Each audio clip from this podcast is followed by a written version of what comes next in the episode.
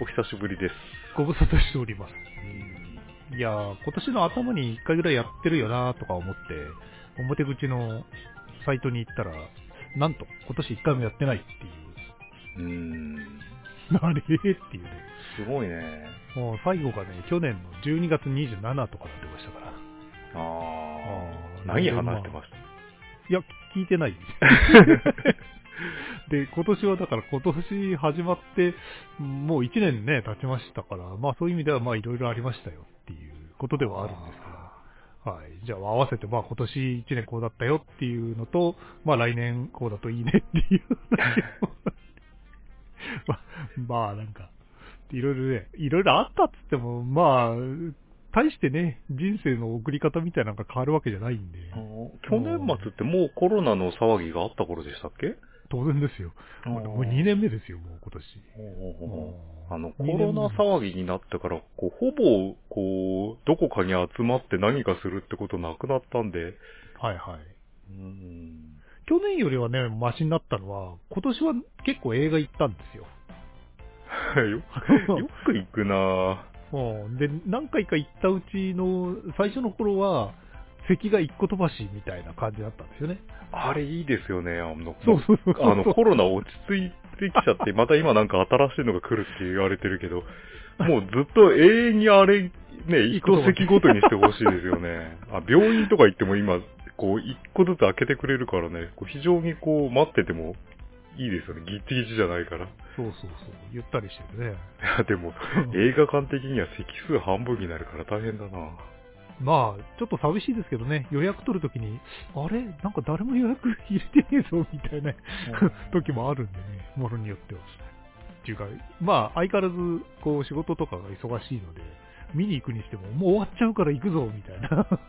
もうギリギリに行くことが多いんで、だから結構ガラーンとしてたりとかするんですけど、あのー今年は見に行った映画が全てアニメでした。アニメもほんと見なくなったけどなでもね、結構当たりの映画多かったんですよ、今年。ああ。カンコレの映画？カンコレの映画って今年？カンコレは、カンコレいつの話をしてるんだって。あ、そんな前でしたっけ、あれ？あれが結構前ですよあれが見に行こうかな、どうしようかなって、あの、どこの映画館でやってるかな、近所でっていうのを調べたのが僕の映画館に関わった最後だな。えっと、それって表口の、その、このピョポッドキャストを始めて、なんか映画見に行ったみたいな話をしましたよね。だから2016年とかそんぐらいじゃないええ2016 年からこれやってんの？そうですよ。もう5年た5年経ってるけど、もう最後の1年は何もやってないじゃないですか。ああ。100回まではちょっと程遠いな。もうこのペースの方が100回すぐ行くなと思ってましたけどね。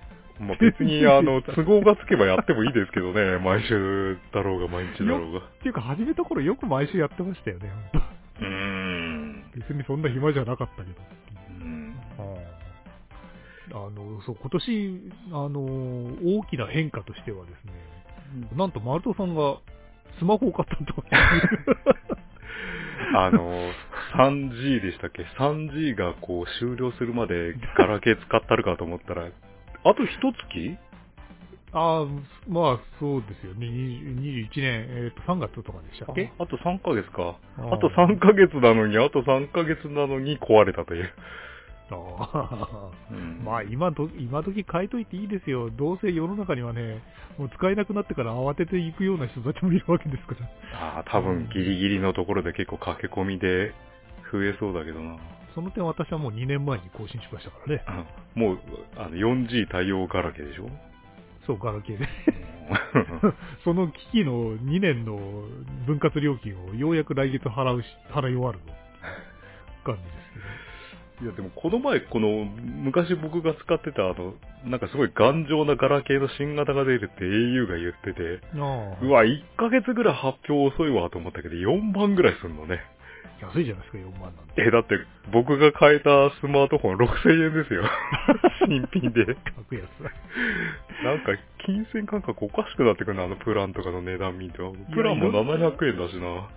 いろんなキャンペーンとかね、キャリアの、例えば iPhone を買いますとか言うと、iPhone の一番高いやつなんて十何万とかするじゃない。ね iPhone なんて僕の中で未だにタダで配ってるやつってイメージだけどな、ソフトバンクでタダでくれるやつって。いやー、でもなんかバカでかくても片手に収まらんぞ、こんなのみたいなね、レベルまで大きくなってますからね。そう、なんかすごい縦長になってね、うん。あの、持ちやすいことは持ちやすいんですよ。細長いから。うんだけどなんか縦長だから、で、こう、フォントも大きくしてるからね、ツイッターとか見るとなんか即開業されてる感じですよね。うん。まあ、僕は未だに iPod Touch を使ってるんですけど、iPod Touch だと片手に収まる上に親指で全画面あの上から下まで操作できるんですよ。あのぐらいの大きさが一番良かったんじゃないですかね。ああ、画面の表示できる情報量が少ないとかいろいろ問題はあるあるんですが、で、まあ、し知り合いの人とか持ってる iPhone とか触らせてもらうと、これ片手で親指じゃ無理だね、みたいな大きさじゃないですか。大きい iPhone じゃなくて？大きいのの一歩手前の大きさですらちょっとでかくね、みたいな感じですよね。あの、アップルサイトの iPhone コーナーと iPad コーナーは種類ありすぎてなんだかよくわかんないんですけど。そう、何が違うのっていう。ま おそらく高けりゃ性能いいんだろうけど。まあそうでしょうね。いやー、ステータスとかのために買うつもりはないんだけど、ただ、問題はあの、まあこの、ポッドキャストでも新しいの買いましたって言ってたじゃないですか、iPod Touch。ああの頃の新、あの頃の新型だったわけですよ。もう5年くらい経ってるわけですよ。途中で一回ぶ、あのね、バッテリーが膨らんじゃって交換しに来ましたけど、それからもう2年くらい経ってるわけですよ。なんでね何が問題かっていうとね、iOS がもう12で止まってるでしょ。うん。で、あとはね、やっぱりアプリがどんどんもっさりしてきますよね。使えませんっていうふうにはなってないんだそ。こまではいかないけど、例えばあの、コンビニで PayPay で払うよみたいな時に、ちょっと待ってるみたいな、になるっていう。うん。PayPay ね、よく使ってるんですよ。なんか、あの、これからこういうマネーを考えるときに、名前決めるぞっていうときによくまあ、ペイペイって名前が通ったね。なんか、反対する人いなかったのかね。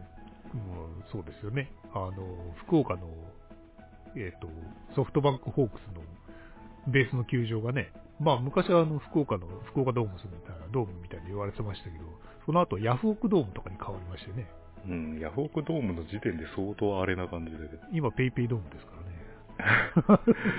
あの、な本当にあの、藤子不二雄さんの漫画の時代の球場とかの名前だよね。ペイペイ銀行とかさ、小学生が読む漫画の名前です。いや、もうそのペイペイを別に俺の知らないところでペイペイやるのは別にいいんですけどね、この間あの、ジャパンネットバンクが名前変えてペイペイ銀行になったじゃないですか。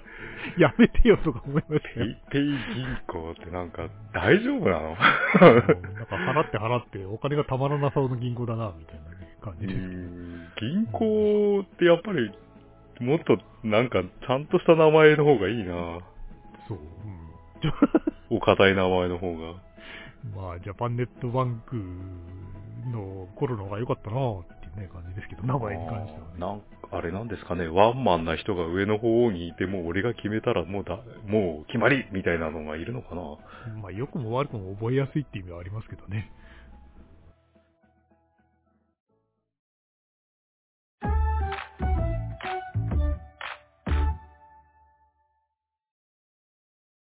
ああ今年の大きな出来事としては、私はあの、再び F1 を見始めましたっていうう。んうん。いつから見てなかったの？だからこのポッドキャストが始まった時にはすでに見てなかったっていうことなんですよね。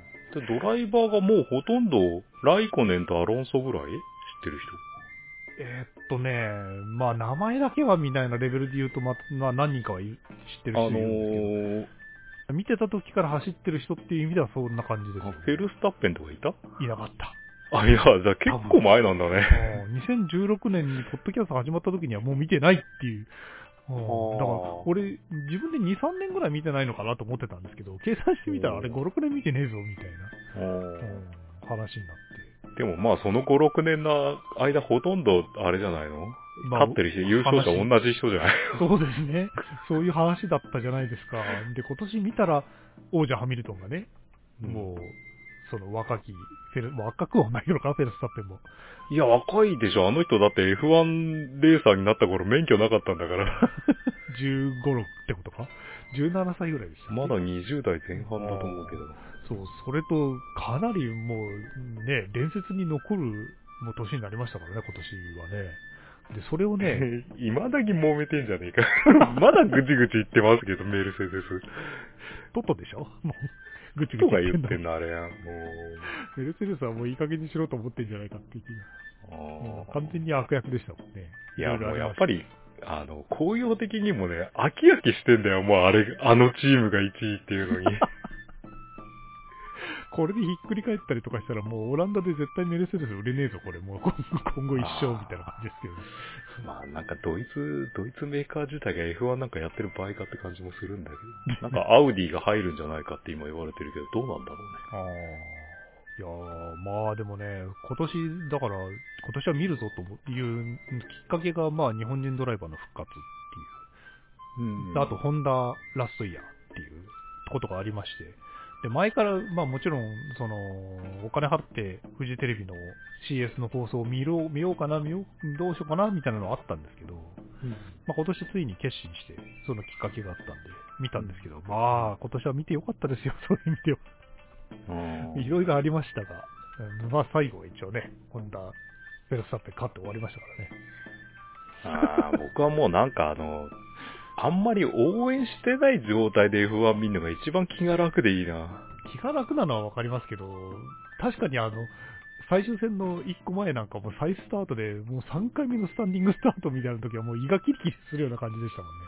あー。まあでもあのヒリヒリするような感じっていうのはなかなか拝めないですから。あれはまあ、す最初結果的にはまあ、なんつうか、すっきり、すっきりは全然しないけど、まあいい方向に向かったからいいけど、あれ、いい方向に向かない可能性のが濃厚だったから、テンションはあんまり高くなかったけどな、僕見てて。最終戦なんかだってもう、最後の最後まで割と絶望感漂ってたじゃないですか。うーん。もう勝てると思わなかったですもん、見てる方も。だから、ネットなんか見てても途中で見るのやめちゃったよみたいな人は結構多かったんですよね。あうんあ、僕もなんか、なんかやりながら見てたような気がするな。あまあこれはダメだろうなっていう。そうそうそう。十中八九ダメだろうって言ったところからの最後のラスト一周での逆転劇っていう。あんな、あんな劇的な幕切れがあるかっていうね、感じでしたからね。また来年もゼッケン一番ねえのかと思って。うん、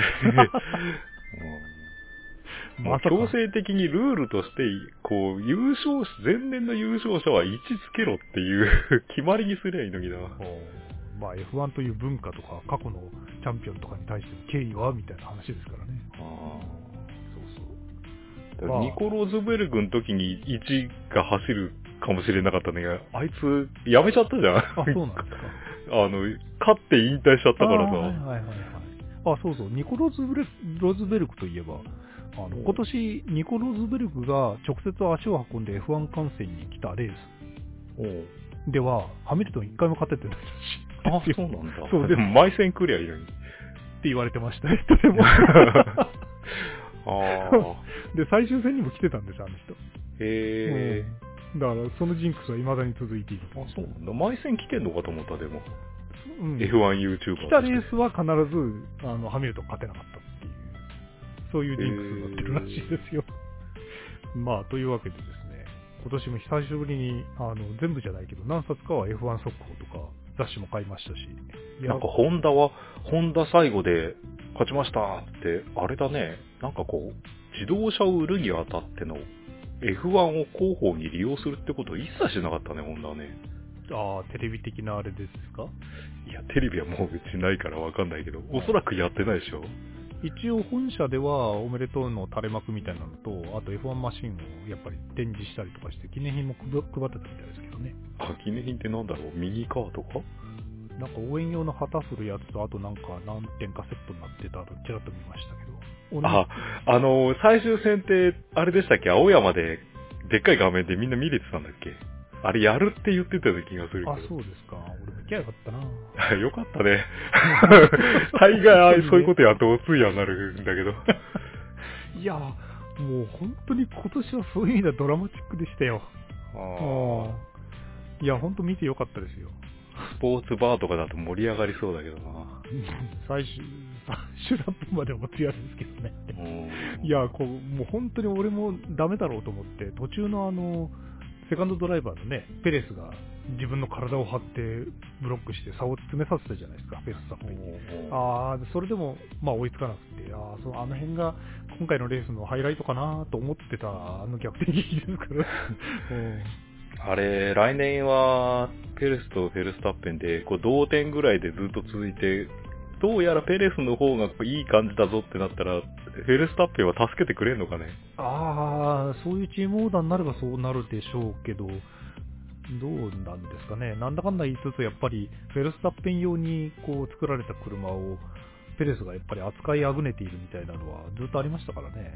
来年になったら、ガラって変わるから、まあ、レッドブルが速いかどうかわかんないですけどね。ちなみにあの、角田君ね、日本人ドライバーとして今年参戦で、まあ、その、ルーキーがなかなかこう、練習する走行距離を稼ぐ、あれがちょっと短くなっちゃったんで、割とこう、大変だと思うんですよ、みんな、ルーキーって。うんあの、フリー走行短くなっちゃったりとかね。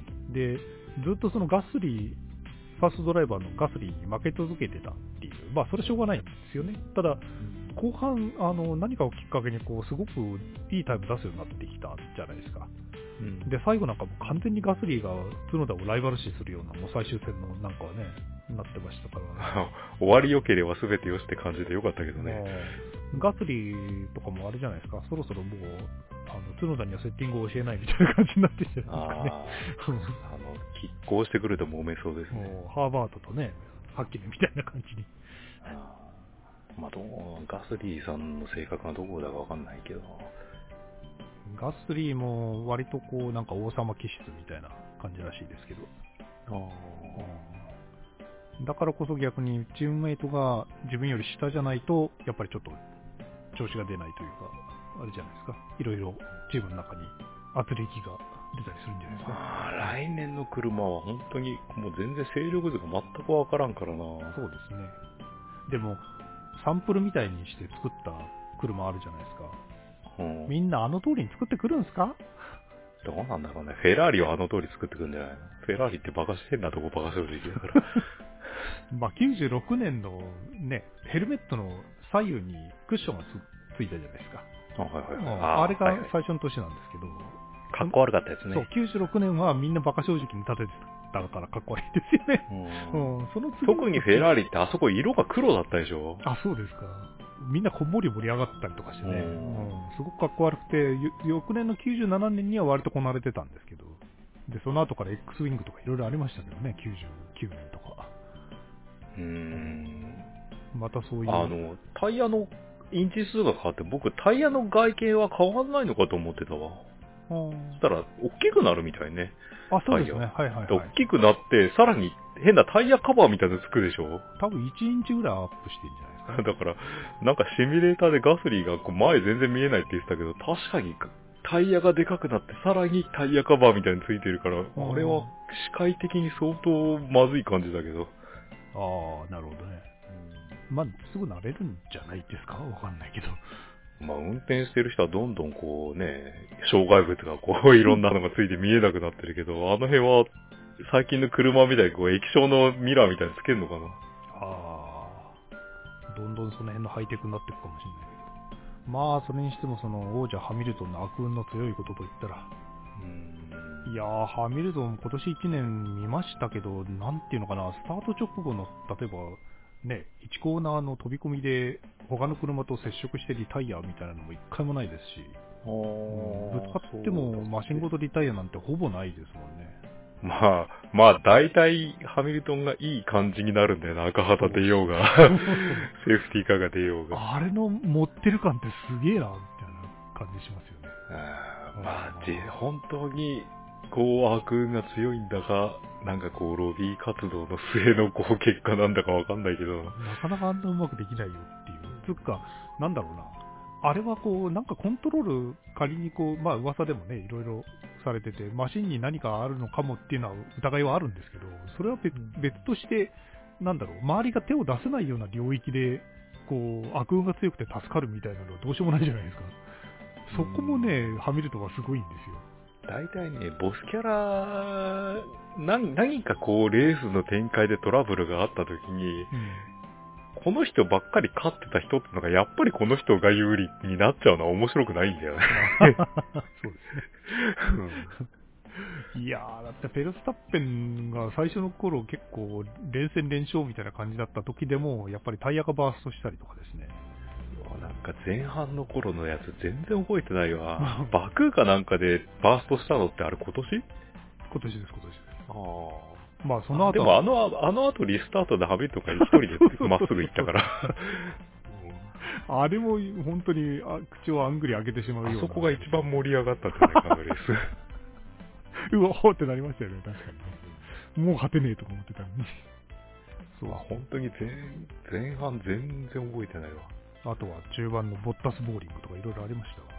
ああ、あれはハンガロリンク？あ雨降ってたやつ？ひどかったね。ひどかったでしょ？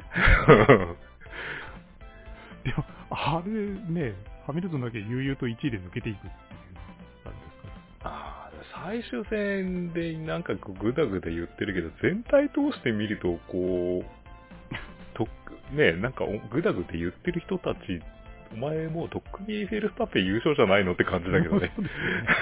あれがなければ最終戦だけ見ると、んうーんって感じだけど。そうなんですよ。少なくともボッタスボーリングとタイヤのバーストと、あとはイギリスですよね。ボッタスボーリングっていうのがあれ、あれ、ああなっちゃうと嫌だろうね、ピットに変えるのね。わかんないけど、帰ったらあれかな、みんなぶつけた人の携帯にこう謝罪メールかなんか出したりするのかな。まあ、個人的に謝ったりみたいなのはあると思いますけどね。今回のレースだって、あの、最後の赤旗の原因を作った、あの、ウィリアムズのね、ラッセルでしたっけ？あれ、えー、誰は、ラティフィーさんラティフィの方でしたっけ？うん。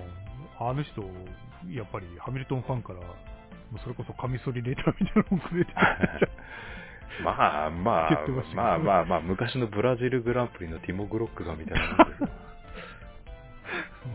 まあまあまあ。レースに会いまあ、あの時はハミルトンが優勝したからいいじゃんね。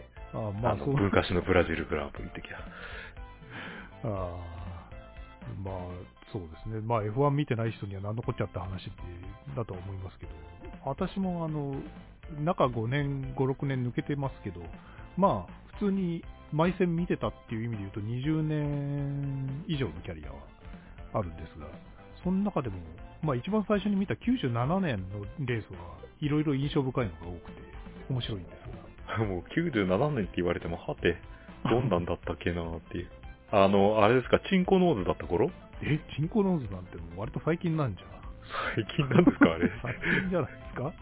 もう俺が見なくなったのはその頃ですから。ここだって5、6年の話じゃないですか。97年。あの、ステップドウィッグだった頃か？ステップドウィングっていうのかなまだハイノーズになりきれてない頃ですよ。96年？97。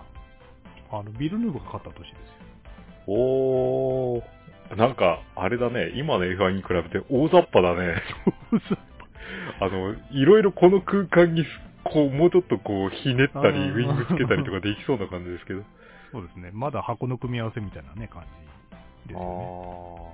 あー、ロスマンズカラーの時か。そうです、そうです。あー、まだ、まだウィリアムズが一応輝いてた頃輝いてるところですよ。最後、最後の輝きを取るじゃないですか。あうんあとはまあ、ね、モントーヤとか走ってた頃はまあ頑張ってましたけどぐらいな感じかな。ーマクラーレンもウエストカラーでかっちょよかった頃ですね。私はだからその、まあその前から例えば日本グランプリだったりとかをちょこちょこ見てたっていうのはあるんですけど、本格的に見始めたのは97からなんですよ。おで、その年の鈴鹿に現地に見に行ったっていう。だいぶあの頃に比べて F1 静かになってんじゃない？静かになってんですかねわかんないけど。まあ当時はあの、いわゆる V8 のエンジンがまだあった頃ですよ。この頃のピットストップって7秒ぐらいでしたよね。もっと遅かったっけ？いや、まあ、5秒台とかそんなぐらいだったんじゃないの？今どうかしてますもんね、ピットね。うんどうかすると3秒切ってますからね。3秒っていうか2秒、2秒フラットぐらいでいけんじゃないの？下手すると。別にどんどん短くしていいと思うんだけどな。別にズルしできるわけじゃなし。うーん、でも、メルセデスの横やりが入って、ちょっと遅くなったんでしょあれ、ピット。そうそう。うんそれでも2秒1だか2だか出してましたもんね、この間。レッドブルが。うんああ、97年の F1 マシンって、あれだね。まだだいぶ横幅広く見えるね、今見るとね。えっとね、ワイドトレッドの時ですよ。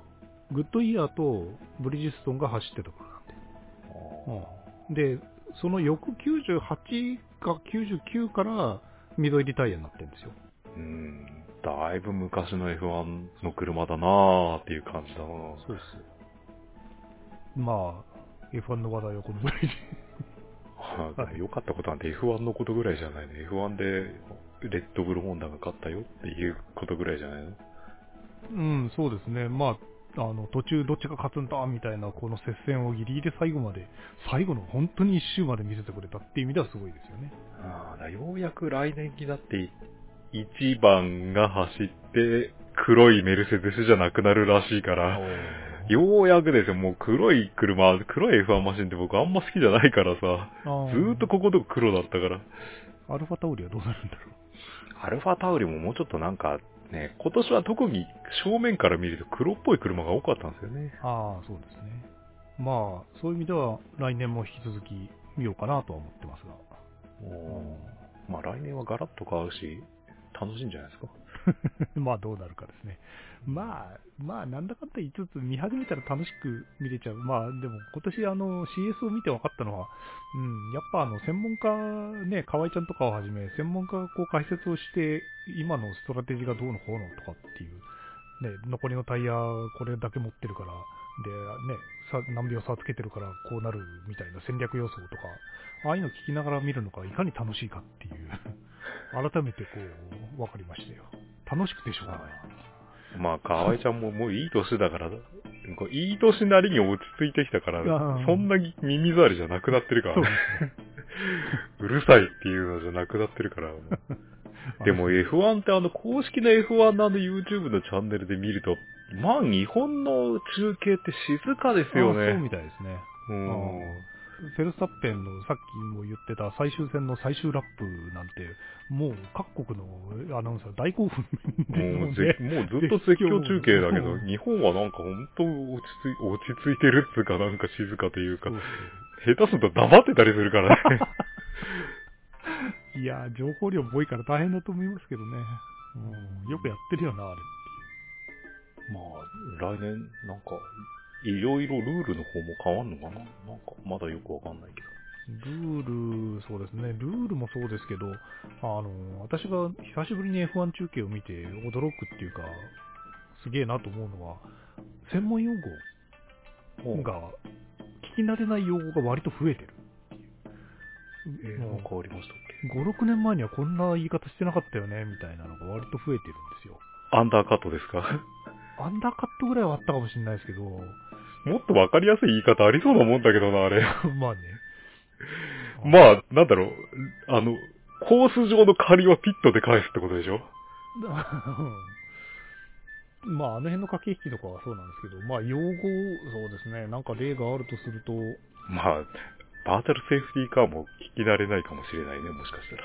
だから、地上波でやってた頃って、今よりもこう、なんだろう、F1 を、だけを見たいとか、そういう F1 の筋金入りのファンじゃなくて、たまたまこう、テレビをかけたらやってたみたいな、そういう一般視聴者も想定に入れて、かなりわかりやすい解説しようみたいなのあったと思うんですよ。だからバラエティ化しちゃったりとかしてたんですけど。あの、フジテレビさんがいろいろこう考えて練りに練った結果、ダメだっていう結論に達して現在に、もうテーマソングもトゥルースでいいですって。おーいや、なんか、まあ横文字では昔から使ってたのかもしれないですけど、その横文字をもう完全にあき諦めたなっていう感じあまです。あそうですねもうインディスカントリーとか流れちゃってさ。あ、もう、これは完全にこう、新しい視聴者入れるっていうのは諦めたっていう。そうですね。だから昔あの、皮むき済みのタイヤみたいなこと言ってたのも、まあ、その、あの、ユーズドとかっていう言い方してましたけど、今はそれを scrubbed って言ったりとかね。あ皮むあ。き済みっていう意味でね。ユーズドタイヤの方がわかりやすそうだけど、意味合いが違うのかね。うーん。だから、なんだろう、ちょっと削れたタイヤみたいなニュアンスで scrubbed とか、そういうなんだろうな使い古しのタイヤっていう印象になっちゃうのかなユーズドタイヤ。うん、そうでも実際は皮むきしたタイヤでしょそうまあ、慣らしが終わったタイヤってことだよね。で、まあ、その横文字をそのままこうね、例えば big brake とか、あと、 abrasion。で、あと、最速タイム出し big brake、big brake って何？強く踏んだってこと？あ、そうですね。ハードなブレーキを必要とするコーナーっていう。うん、 reverse strategy とか、あとはあの、なんだっけ、最速タイムを出してるときに、パープルっていう属、属性を使いますよね。ああれは本当に、あの、掲示板の数字がパープルになるだけっていそう。う、紫色になるだけ。パープル出ました。つったら最速タイムが出ただから中継であんまり聞かなかった。あとなんだ？バルクテンプチャーとか、何それ構造を含めたタイヤ全体の温度だそうですよ。ああ。で、それに対して表面の、タイヤの表面温度はサーフェイステンプチャーっていうらしいです。それ、中継でも聞かない感じするけど。これを言ってたのはちなみに、ちなみに浜島さんですけどね。あ あと、部分的に濡れた路面の wet patch って言ってみたり、あと、ぬるぬるした滑りやすい路面のことを greasy って言ってみたりとかね。まあ、その英語そのまんま使う場面が結構多くあ。滑りやすい路面でいいじゃねえか。て。で、なんだろうな、フォーメーション、フォーメーションラップは知ってたんですけど、あの、レースが始まる前に、そのインストレーションラップみたいなのするじゃないですか。あれも、なんか、違う、レコノサンスラップって言うんですよね。何それ あの、何？最初に一周してスタートラインに作あ、そうるそうそう一。周のこと？あれをレコノサンスラップって言ってました。初めて聞いたよ。中継見てたらよよく言ってますよ。うんということでね、なんか、あ、俺、5、6年やっぱり取り残されてるわ、みたいな感覚になった。へうんえ。いや、5、6年どころか全然そんなん分かんなかったけどうん。僕、今年 F1 見て初めて気づいたことは、あの、今年、今回のタイヤはってところに説明するうん、タイヤを3個置いた写真が出るじゃないですか、はい映像が。あれ CG だとずっと思ってたら、本当に写真撮ってたん で、それは初めて知ったわ、今年。坂道に置いてカメラマンがガーって撮ってるっていう。CG でいいんじゃねえのと思うんだけど。確かに。あれ、わざわざあのバンクがね、強い、あの、道路が傾い傾いているところでわざわざ写真撮ったりする。そう、あれ写真撮る人なりのこだわりなんだろうね、あれ。難しいところに置くんじゃない？で、わざわざ斜めのところに置いてさ。そうそう。で、しかも下に支えてるのが見えないようにちゃんと撮ってますから、ね。もそう、あと、一番驚いたのが、冷規格ですよ。う企画って、えっと、前前と後ろの車高の差のこと？そうそうそう。だから昔から車に詳しい人は知ってたんでしょうけど、俺が F1 見てた頃に F1 で冷規格っていう言葉を使うことはまずなかったんですよ。あでもあんまり車に乗ってても冷気格なんて言うかな。うんで、それが、あの F1 雑誌とかを買ってみると、まあ、レッドブルが一番わかりやすいんですけど、前のめりに傾いてるじゃないですか。はいはいはい。うんあれは今までの F1 ではほぼなかったんですよ。ああ、だって昔の F1 に比べて今の F1 ってコンビニ入れそうですもんね、車高高くてそうそうそうそう。で、あの、メルセデスはそうでもないんだけど、レッドブルが一番冷規格が高くて、うんで、あれはもう見見てわかりますもん。そうそうそうそう。え、こんなに、こんなに傾いてんの？と思ったら、その角度のことを冷規格って言うんだって、あ、F1、F1 で冷規格なんて初めて知ったよ、みたいな。ああ、でもなんか、もうなんか自分で調べてそうなんだって分かってたけど、フジテレビ中継中に河合ちゃんが説明とかちゃんとやってくれてたのかな？うん、まあ、あの、多分、前年とかその前から見てる人は、徐々にそういう言葉が導入されてっていう流れになってるんだと思うんですけど、なりせ5、6年ブランクがあるとね、技術用語とかもね、だいぶトレンドが変わってるんだっていう。そうね。フリー走行とかに津川さんとかが言ってくれたりはするんだけど。いや、しかもね、地上波ではフリー走行やんないから。あうんだからフリー走行でみんながダベってるやつを聞くのが楽しいんですよ、またこれ。あでも今年は結構フリーのみ時間が短くなったから、こう、ああ、そうですね。切羽詰まってましたけどね。昔は本当になんか遠くの風景の映像とかを10分ぐらい見せられてたけど。あのーまあ、さっき丸田さんがくしくも言ったように、河合ちゃんとか六川さんも含めて、ね、皆さんお年なので、ね、ほんとまあいい年ですよね。河合ちゃんはなんかまあ、なんか太ったぐらいで、あんまり変わった印象ないですけど、でも還暦って言ってたもん感激ですもんね。そう。で、だから、で、しかもあの、最近夜遅い中継が、しかも立て続けにあるじゃないですか。きついんだよ、お年寄りには。河合ちゃんとかもなんかつ辛いっていうかしんどいって言ってましたからね。あ 見てるほ。だってあの、ね、来週のなぎなぎグランプリは、ね午前4時半スタートですとかって言うとさ、げんなりするもんね、もう。7時まで、一番辛い時間じゃん、それって。朝7時までコースかみたいな感じですからね。おー我々はまだいいんですよ。眠いのを我慢しながら、まあ見て寝りゃいいんだから。まあ、いや、月曜日の朝仕あ事ー会社勤めの人は大変だよね。どうしてたって感じですよね。本当に。昔はでもブラジルとカナダくらい我慢すればなんとかなったような気がするんだけど、今年多かったような気がするんだけど、気のせい？いや、多いですよ、実際。トルコとか、ね、バーレーンだったりとかも、まあ、南米で言うとブラジルもそうだし、メキシコもそうだし、だから、なんかネット見てると、月曜日は有給を取ったみたいな人もいますからね。ああ、偉いね。有給を取るぐらい気合を入れて、もうヘッポコレースだったらもうメスも当たらないな。まあ、そういう意味では今年なんかは割とエキサイトして見れたからいいんじゃないですかね。まあ、本当今年赤旗も多かったですけどね。あもうフリークからあ、本当に記憶がないな。何度目だみたいな赤旗の時に。でもレース中に2回以上、いや3回以上出たことないんですよね、歴史上も。ああ、うんそれはなんかあの裁判、あの死刑のあれみたいにこう、前例がないから出さないみたいなだけじゃないの？いや、でも、この間の最終戦なんかもしかしたら3回目出るかもみたいなね、話してましたもんね。出なかったですけど。いや、だから赤旗に赤旗にすりゃいいじゃんと思ったんですよ、あの最後の。ウィリアムズのね、止まった時に。おで、あと5、6周でセーフティーカー出して、道路片付くのかとか思ってたら、残り1周だけ走らせるっていう。なんともまあ、粋な計らいでしたけど。ーまあ、粋な計らいっていうかなんというか。グダグダでしたけどね。うんいろいろ。で、その再スタートの瞬間まで勝てると思ってなかったですもんね、我々もね。そうだね。というか、実際に勝った時後もいいんか、これって。結構もやもやしたからな、だいぶ。そううん実際なんか揉めてしばらく審議だったじゃないですそう。そうか。なんですよ。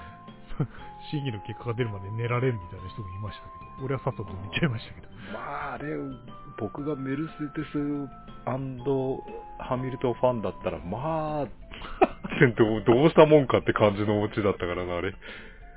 それは揉めますわなっていう。うんまあ俺も丸さんと同じで、うん、うん、みたいな感じでしたけど、まあ思わずゴールした時には手が上がってましたからね。うわっしゃーって感じでした。なんかドタバタやってるうちに終わったっていう印象なんだけど。うわ、お前でさみたいなと。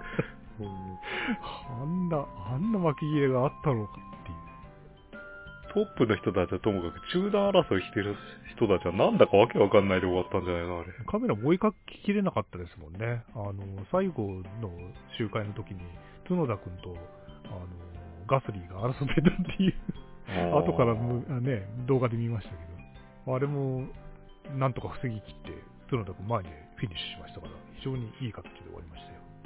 まあ、コースレイアウトが変わって、だいぶなんかサーキットっぽいサーキットになったけど、今までなんかあの後半セクションって自動車教習所みたいなのくねくねの なんかもうな、なんなのここって感じだったけど、ようやくでなんかサーキットっぽくなったけど。あの回収もだって、ね、うがった目で見れば、メルセデス有利に運ぶための回収なのかみたいな感じだったじゃないですか。あまるで、やっぱり、そういうところにお金かけなきゃ勝てないんじゃないですかね、こう。自分のところに有利なようにルール作んないと。あ多分、レッドブルって優勝して、もう散々優勝してるチームなのに、あそこ多分未だに飲料メーカーとしてね、舐められてると思うよ。あああ自動車メーカーではないね。うん、飲料メーカーだし、エンジンは撤退するメーカーだし、って。はい、まあそんなわけで、ちょっと盛り上がってしまいましたが、今年の F1 はね、超面白かったんですよ。ということで、うんはい。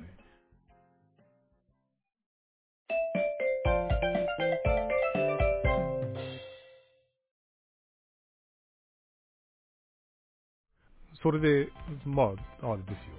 話の続きとしては、ゲームの方に行こうかなって話ですよ。はい。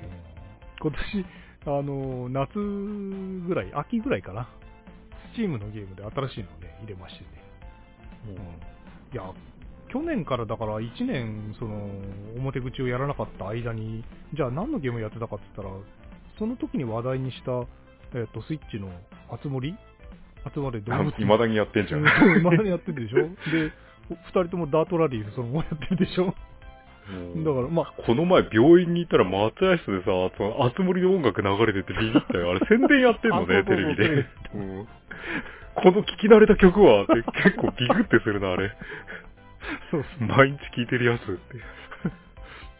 あの、そう。で、マルツさんの方は割とちょこちょこいろんなゲームに手出したりとかはしてるんですよね。う。うんん。今年なんか割と、その、買ってちょこちょこやってますみたいなやつはなんかあるんですか？え？今年に入って。さっきインベーダー買ったよ。あ、イメージだね？ううん。スペースインベーダーの詰め合わせみたいなやつ。スペースインベーダーで何種類も入ってんだけど、基本的に全部スペースインベーダーだから、うーんって思ったけど。でも思ったより面白いな。えーすぐ飽きるかと思ったんだけど。あとなんかアドベンチャーゲームみたいなのね、やってる。アドベンチャーゲームはね、あれ、ルートフィルムってやつと、アドベンチャーゲームに積みまくってんだよ、私。ほうほう最後、一個も最後まで解いてないわ。あの、逆転裁判とかもあるんだあ、けど。そうなんですか。えー逆転裁判って、ま、昔のやつからずっとやってんですか？いや、だからその昔のやつが入ってるパックををだいぶ前に買ったんだけど、なんか、いよいよ事件がっていうところで止まってる。ダメじゃないですか。事件も起こってないのに。事件が起きて、その事件の現場を調べるみたいなところで止まってる。あれも結構古いですよね。もう20年以上やってるんですか？そんな経つ。俺がゲーム作ってた頃から逆転裁判あったような気がします、ああ、へえ。あの、なんか、統一してくんないかな あのシステムを。久々にやると、まああの、まああのメタルストーリーね、メタルギアソリッドもセールで買ったけど、まあスネークの操作を毎回忘れるからさ、ほふ前進のやり方だけ覚えてるから、こう敵の寸前まではほふ前進で行くんだけど、ほえーんっつって見つかるとさ、もうなんつうかあの大塚明夫さんのキャラクターがわっちゃわっちゃわっちゃわっちゃ、こうさ、なんか、えおたおたしてる間に敵に撃たれて死ぬっていう。やっぱあれじゃないですかね。他のゲームに湯分けしないで得ぐらいまでは集中してやり込まないとダメなのでは。ああ、もうそのゲーム買ったからには、もう最後までやるっていう。まあ、そういう意味で言うと、二人でずっと1年ぐらい続けて、まあ、毎日やってるわけじゃないけど、やってるったら、フィットボクシング2とかですかね。あ全然やってない。あ、そうですか。今月入って1回やったかやってないかじゃないかな。私は今日、えっと、先月はちょっとサボり気味でしたけど、うん、今月はちょっと、もう、もうすでに先月並みにはやってますが、だってもう、もう下旬ですがね。なんかフィットボクシング1だとおっぱい揺れんだって？何？なんか買い替えようかとかと思ったけど。それだけのために。いや、でもやっぱほら、なんかこれだんだんやらなくなってくると、張り合いを求めるからさ、多少そういうのがあったら、じゃあちょっとやってみっか的にはなるかもしれない。そうですね。あのーあれですよ。でも意外とやっぱり真面目にやると効き目がありまして、私、あのー腕の筋肉はともかく胸の筋肉って全然つかないんですよ。うんまあやってる運動にも問題があるんだと思うんですけど、フィットボクシング2をやり始めてから、かつてないほど胸の筋肉がついてますよ。へえ、あれをやると汗だくになるからさ、まあ、洗濯物が増えるっていう、こう余計なあ着替えないと汗だくになあ、るから。まあそのまま風呂入りますけど。うーん。そう、風呂入る前に、あ、今日やんなきゃって思い出せばやるんだけど、なんかこうずーっとここのとこ忘れてる。風呂入ってる最中に思い出したりするから。、あそうですか。なるほど。まあ、そのぐらい、私の場合は割と、なあの、一個これだっていうゲームに出会っちゃうと、もうそればっかりやるみたいなところがありまして。なんで、まあ、でもなんだかんだで熱森とダートラリーは今だにやっててるわけんですよね。で、まあ、あの、夏ぐらいに F1 の、あの、去年のやつを買って、しばらくやってたんですけど、で、その後で、9月になってから、ユーロトラック2を入れたんですよ。うんで、これに一時期めちゃめちゃハマっちゃいまして、まあ、ユーロトラック2ってあれです、あの、牽引車ですよね。その、大型の荷物をこう、トレーラーで運ぶ、まあトラックやろうみたいな感じですよ。あれってリアルに、あの、同じ風に時間がかかるの？と思ってたんですよ。だから、暇なゲームだなと思ってたんですけど、そんなことはなくて、あの、例えば所要時間12時間とかあったとしたら、それを実際には、えっと、実際のゲーム時間というと多分1時間かかんないんじゃないですかね。だから、道が適度に、その、走ってる速度は見かけ上60キロとかで走ってるんですけど、あの、時間経過がもうどんどん進んでいくみたいな感じ。なんだろう、よよくその省略具合がよくできてるって感じですよね。まあ、プレイ動画見れると眠くなるもんね。いや、実際やってても眠くなる。昨日初めてあの、居眠り運転で大事故を起こしてしまいまして。もう、なんかのゲーム中継であれをこうネットでみんなでやって多重事故起こしてるのは見たことあるけど。多重事故ね。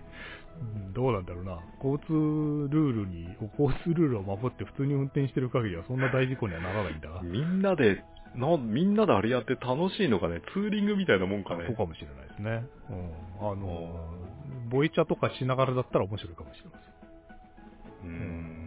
トラックのうんちゃんもね、昔はあの、まあ今は携帯電話があるからいいけど、携帯とかがまだ普及してなかった頃は、あの、違法な 無線で、ああはい。そうそう、無線がね、あの、うちにあるこのスピーカーを、割り込みが入るやつ勝手。にスピーカーを鳴らしたりみたいなのがありましたけどね。今でもあんの？今はもうなくなりましたね。みんな携帯でやり取りしてるんじゃないですか？携帯でやり取りしていいのか、運転中に。まあそれはヘッドセットとかつけりゃいいんじゃないですかね。うんまあそんな感じで私はあの、割とね、ゲームの方でずっとトラックドライバーをやってましたが。うん。いや、あれね、日本が舞台じゃないんですよ。で、戻行って、戻っていうね、あの、有志が開発した、こう、なんか、いろいろ入れると、首都高もっと入れてよ。できるらしいんですけど、日本の風景を走るっていうことがね。ただ、ちょっとね、それで、あの、外国なんて知らないところ走ってもなぁ、みたいな思ってたんですけど、実際走り始めると知らないからこそ面白いっていうところがやっぱありまして。うん。お国柄、まあ、あれで感じられるのは一部、ごく一部なんですけど、なんか、まあ、交通ルールというか、その交通マナーみたいなのは、ちょっと日本と違うんだなとか、ね、思ったりとか、なかなかね、面白いんですよ。でね、まだ、ドイツとかフランスとかはね、街の名前聞いたことあるんですよ。例えば、ドイツだと、まあ、デュッセルドルフだったりとかね、ドレスデンとか、まあ、イギリス、まあドイツっぽいけど、その地名を聞いて何にも思い浮かばないですけど。で、まあ割と馴染みのある地名あるんですよ。イギリスとかだったらバーミンガムとか、まあいろいろ、グラスゴーとかいろいろあるんですけど、その後でね、なんだろう、ダウンロードコンテンツでもっと範囲を広げられるんですよ。例えばおトルコの方まで、イスタンブールとかあっちの方まで、あとは東欧の方ですね。東欧とかロシアとか一部、あとは、えっとデンマークとかあっちの方。になると、もう首都以外の街は全くわからないですね。あ ストックホルムとか。何も、何もわからないデンマークって F1 やってたっけ？デンマークのドライバーなんていたかなノルウェーとかスウェーデンとかはまあ多いんですよね。だから、まあ F1 やっててもサーキットのとこしかわかんないけど。うんあれもね、だから、コペンハーゲンとか、例えばストックホルムとかだったら聞いたことあるんですけども、それ以外の街は全くわからんですね。うん。というね、地理のお勉強にもなりますよっていう。ああ正確なんですかね。あー位置地図上の位置関係は、まあ、対応してると思いますよ。あれ、実際にもあんなにし夜照明少ないの？いやー、それは向こうの人に聞いてみないと。まあ、日本ほど充実してるところはそんなにないんじゃないですかね。ちょっと暗すぎな感じだけどな、さっき見たけど。危ないですよね。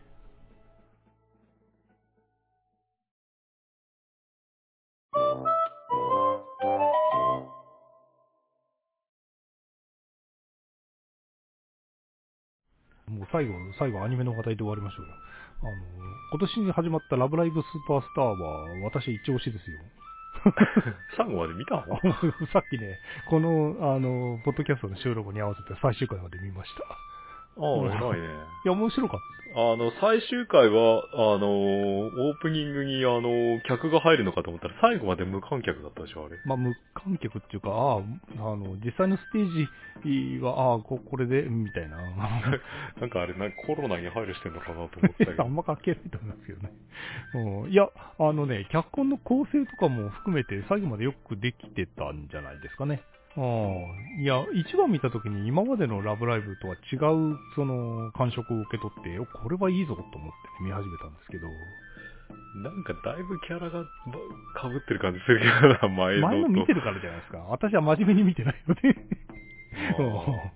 だから今回初めてなんか感情移入とまでは言わないけど、キャラクターが可愛いと思って、で、しかも人数絞ったじゃないですか、今回。だから一人一人のドラマをちゃんとやった上で、主人公が最後に勝つ意味、意味みたいなのを得るっていうところまでちゃんとやってたんで、シナリオの組み立ては今までで最高にまとまってたんじゃないですか？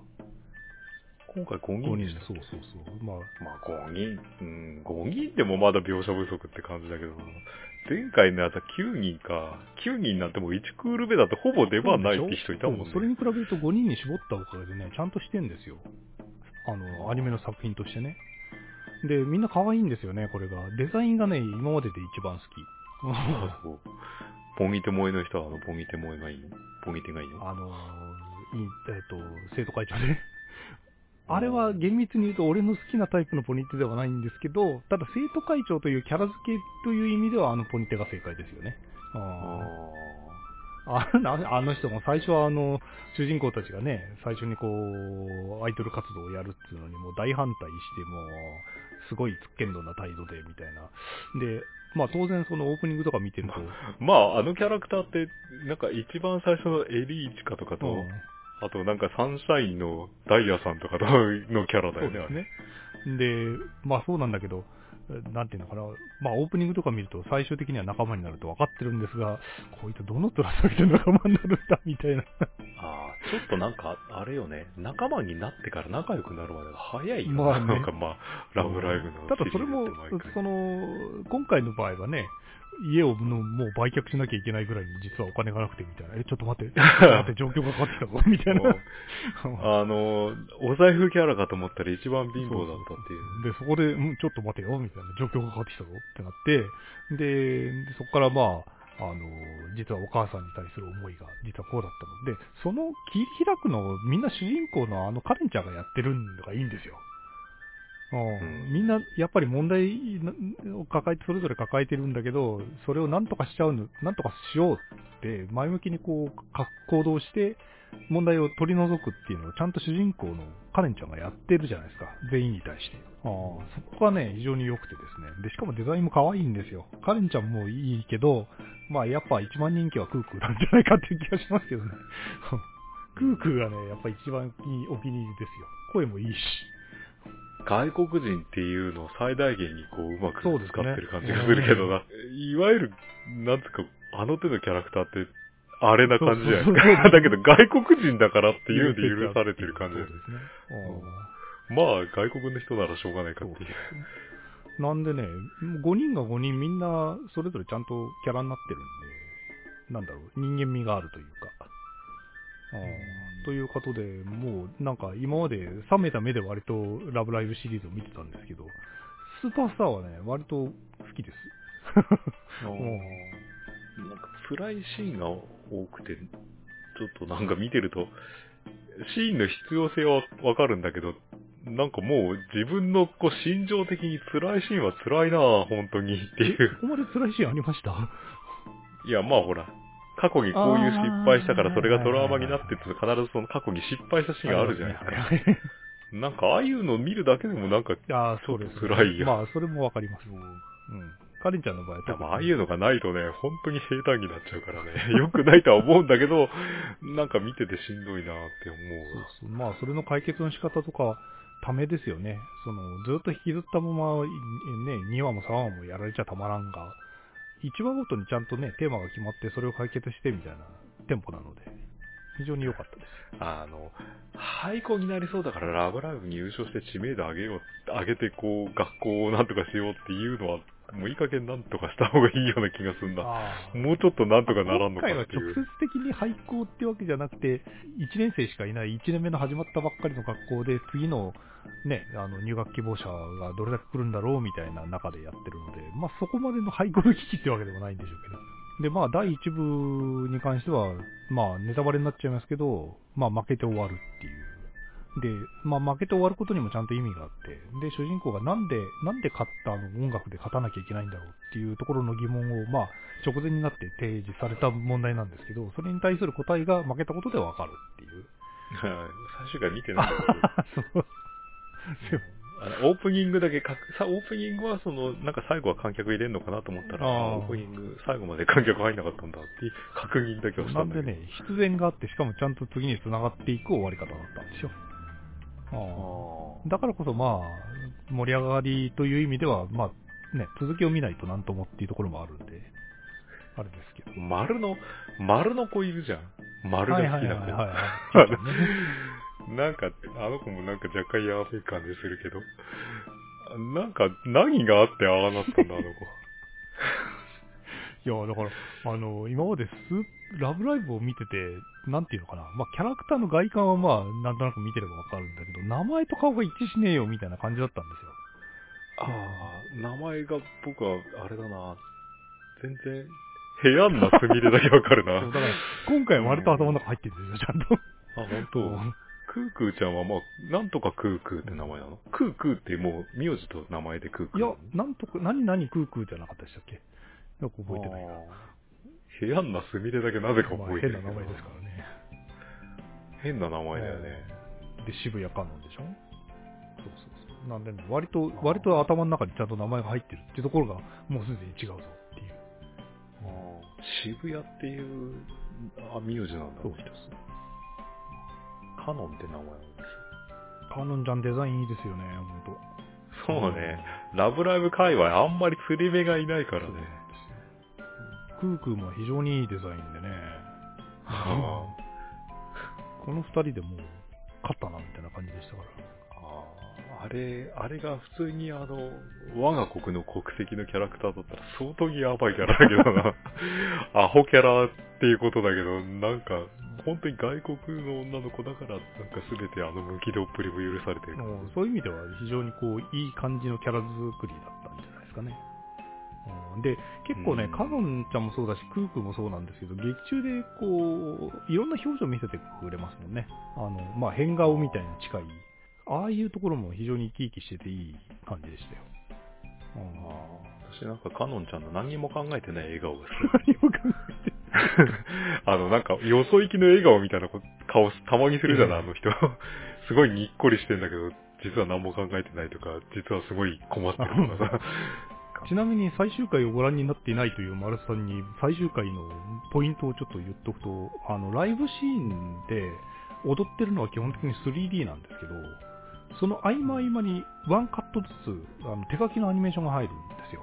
で、そのアニメーションの手書きの原画が素晴らしい出来なので、もう、ああれって結局、それで優勝したのはあのプリキュアみたいな人？なのあの、毎回ラブライブ、あの、ライバルの人たち微妙な感じするんだけどな、今回はなんかプリキュアに出てくる人と、マクロスに出てくる人をなんか足して2で割ったような感じの人だけど。まあ、あの、ポニテ好きのあれで言うと、そのライバルのキャラクターのポニテの方が好きかな。うんああ。なんかね、いつもこう、ライバルの人たち、こう、主人公たち人たちがそれ見てすげえとかって言ってんだけど、最初は主人公たちのが花があるような気が。最初あの二人がだから憧れるべき先輩アイドルみたいな感じでいろいろ教えてもらったり仲良くなったりするんですけど、最終的にあの二人も倒すべき相手っていう認識になるっていうところですね。頬の線は気にならなかった？丸さんに言われるまで気づかなかったけど、気言われると気になり出すっていう。ああ、あの、頬のす、こう、ぴょんぴょんっていう線がね、すげえ位置的にのわけ、よくわかんない位置にあるんだよな、あれ。そうですね。あれは、あれは別に普通の位置でもよかったのではっていう。あの、ラブライブのね、今回のスーパースターは、まあ以前からそうかもしれないですけど、目、目尻ののところにチークで色はあるじゃないですか。だそれと避ける意味もあったのかもしれないとは思うんですけど、ただそれにしてももうちょっと上でもよかったよねっていう。サンシャインと同じキャラデザの人なんでしょ驚きですよね。最初のシリーズからずっと同じ人なんですよ。うん。サンシャインの時が一番なんかこう、独自路線の絵の感じだったけど、結構癖がある感じだ初代、初代はよくて、サンシャインの時に、うん、あんあんまり好きな感じじゃないなと思ってたんですけど、まあ、それはあのね、ポッドキャストの時にもちょっと言ったことはあると思うんですけど、あの、ミューズの頃のアニメ、今見ると、だいぶ昔の絵の感じですよ。そう。昔のアニメだなそれを言うとやっぱちゃんと。と正常進化してて、今回のスーパースターはもう完全に俺好みになってましたから、ああ、そうなんだ。もうそれも含めてね、完璧でしたよ。うんえーまあ、ラブライブのシリーズは前からそうだとは思うんですけど、女の子の体型が極端にそのウエストを絞ったりとかしてないじゃないですか。割と、まあ、太めって言ったら変ですけど、まあ、そうね。そんなにおっぱいとかも大きくないそうそうあの腰の太い感じがいいですよね。で、クークーは最初にあのトレーニングしてるカットで、お尻が割とこう、なんだ、へたってる時へばって、あの、突っ伏してるところで、お尻からのカットがあったんですけど、あのお尻の盛り上がりが非常に良かったですよね。うんという感じでね、割とフェチ的にも見てたんですけど、いやー、まさか自分が、こう、ここまでこう、ラブライブのシリーズをベタ褒めするようになると思わなかったっていう。途中まで見てなかったじゃねえか。こっちのが先に途中まで見てたんで あの、1話だけ見て、これはいいと思ってマルスさんに勧めて、で、そこから止まってたんですよね。しばらく。ああ止まってたっていうのがすごいな。これはいいと思ったのに止まってる。1話でこれは素晴らしい、ここれはいいぞと思って、周りに進めまくったんだけど、自分は止まってたっていう。あ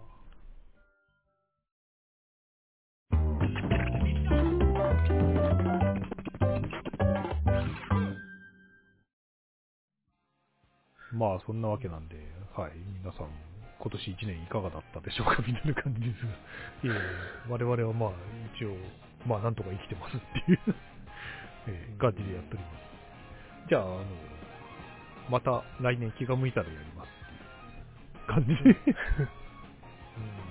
うん ではまだ皆さん、良いお年をお迎えください。あ。はいはい、お疲れ様でした。